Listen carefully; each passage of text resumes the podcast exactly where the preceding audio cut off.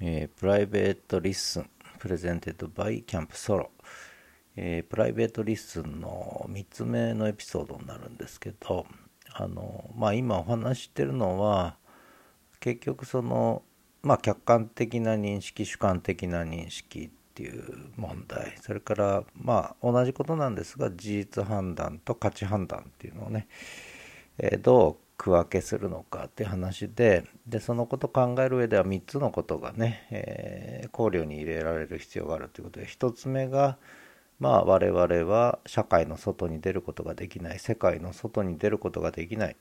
えー、世界内存在であるって話したんですが、まあ、その話を、えー、この前のエピソードでしたんですけど実はその裏面というかこれに関連してもう一つ言っとかなきゃいけないことがあって世界内に存在だっていうことで世界の一部しか見ることができないっていう言い方したんですけどもう一つはこれ存在に関わるんですけど要するに我々はとにかく世界の一部の影響しか受けてないっていう部分もあるわけですよね。そのまあ、目で見たり聞いたり認識したりする時に世界の一部しか見れないっていう問題とそもそも我々はどう成り立ってるかっていうつまり世界の一部から作られてると いうことなんですね。まあもうちょっと分かりやすく言うと結局バイアスバイアスを持ってるということなんですよね。えー、でこれを昔の哲学者や社会科学者はどういうふうに言ったかっていうと存在の非拘束性って拘束されてる存在は、えー、あるいは意識我々の意識はそもそもそのその存在で、えー、全てを代表することはできないわけですから例えばどういう家庭に生まれたとかね。でまあ何らかの形で偏見バイアスを持ってるっていう。でここから逃れられないと。どんな認識者もね。どんな人間もどんな認識する主体も、えー、この偏見を免れないバイアスを免れないもっと別の言い方すると部分性ですよね。免れない。だから全体を表現することはできないっていう、まあ、そういう話なんですよね。だから誰の誰が認識しようとそれはバイアスを伴うっていう。ででこれが結局価値にも関わってくるし事実判断にも関わってくるんですけどだから最終的に客観的な認識には到達できないって話になるし我々はみんな価値判断なり、えー、まあ、バイアスを伴った価値を持ってるっていう、まあ、そんな話になるわけですけども。でその時にちょっとマックス・ウェーバーに戻ってウェーバーは、えー、事実認識をするにあたっては最終的に客観性に到達できないにせよ、えー、価値からの自由。つまり価値を捨てると、えー、価値判断をとにかく捨てていって事実に忠実に認識していくことが重要だって言い方するんだけどじゃあウェーバーは自分の偏見とか価値とかをどう考えてたかっていうことなんですがそうウェーバーの言い方はこうなんだよね。そういうまあ、学者としてのあるいは学問としてのあるいは科学としての認識これは価値からの自由。価値を捨てて認識に徹するという一方で我々は人間なんだから当然価値判断を持ってるしバイアスを持った価値を生きるんだと。だからそれと切り離して主体的に価値への自由っていう言い方するね。価値か牧価値的な価値からの自由と価値への自由っていう両側面があってもう一つ社会の中で生きる存在としては価値への自由があるんだと。だから価値判断して社会に関わるべきなんだと。ただこれは学問的な態度や科学的な態度とは切り離して行うべきなんだ。ということででそれはもっと一生懸命積極的にやんなきゃいけないっていうねそういう言い方をするんですよね。だからこれは一人の人間の中でそういう客観的な認識を突き詰める部分と主体的にこうまあフランス語で言うとアンガージュマンなんてね。英語で言うとエンゲージメントですね。関わっていく介入していく。現実に関わって介入していくと。いう側面と主体的な側面ね。でこれはもう主観に基づいて価値判断に基づいてやっぱりやんなきゃいけないと。でその時のそれはもちろん客観的な認識っていうことも前提しながらだけども、えー、客観的認識ばっかり追求していて結局社会から、えー、現実から身を遠ざけていってはダメなんだと。でこういうのをこう干渉的な生活っていうんですけどそういう態度ではダメでやっぱり実践とか主体性ってもう社会に生きる存在である以上これは逃れられない運命だ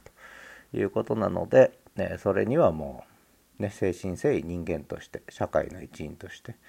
えー、バイアスを持って価値判断を持って特定の価値を持って関わるべきだっていう価値への自由ですよね。これを強調したんですよね。でだけど客観的な認識を得るためにはその時はあねむしろ価値を捨ててって、まあ、こういう言い方をしたっていうね、まあ、まあこれも言われてみりゃその通りなんだけどただここをちゃんとふ分けせずにねふ分けせずにぐっちゃぐっちゃにしちゃってる人がやっぱり多い。あるいは価値判断を前提で客観的認識を歪めちゃう人もいる。事実判断を歪めちゃう人もいる。逆に事実判断ばっかり強調して主体的な関わりあるいは価値判断を避け続ける人もいるというねだからこれはどっちもダメだよっていう言い方をするんだよね。まあ、これがやっぱりウェーバーの、まあ、一番こう人間として人間ウェーバーとしてやっぱ学者としてのウェーバー、えー、世界の事実を知り知る営みとしての、え、営みともう一つは社会の中を生きる存在としての営みってこの2つをね、えー、生きなきゃいけないんだなんてねことを言ったっていうまあこれがあの世界内存在っていうことの意味なんですよね。まあ、他にもこの問題巡ってはいろんな人がいろんなことを言ってるんですよ。でそれをまあ全部整理してもしょうがないんですけれどもそのまあここの問題どう考えるかね誰しもがあのやっぱりそういう偏見や価値判断や主観性に思ってるがゆえに判断誤る場合もあるし。で逆にそこを避けるがゆえにで客観性客観性っていう人まあ最近少ないですけどね。みんな主観的判断だけで生きちゃってる人のが多いんで。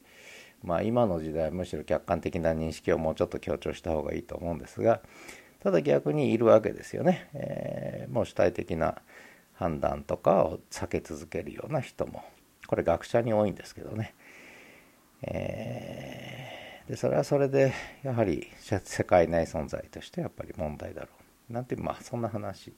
ですね。はい、ということで、えー、結局まあこの問題をめぐっては3つ考える必要があるって言った時の1つ目世界内存在っていうのは今言った価値からの自由っていう部分と価値への自由ってねその両側面で捉えていかなきゃいけないみたいなね、えー、そんな話で、えーですね。まあ、この後ちょっと、えー、さらにあと2つね、えー、考えなきゃいけないことがあるっていうことでこれはまあ次と次で今度こそ喋れるんじゃないかなと思います。ということで、えー、まあ誰も聞かなくていいので、えー、まあそんな話がありますよということで、えー、 private listen ねこれはもう private listen っていうのはあの 私が私的に聞くという自分で喋っといて自分で聞くってまあアホみたいな話ですけど、まあ、 private listen まあそんな private listen でもね、まあ、興味持つ人いればそれはあの全然聞いていただいて構わないそれちょっと違うだろうと今はこうだぞとかねいうのがあればコメントいただいて全然構わないんですけどもまあとりあえずあのこれ文字起こししてもらいたいと思います。ということで、えー、 private listen の、えー、 listen 3ですね。えー、Listen to Bias、ねえー、はここまで以上です。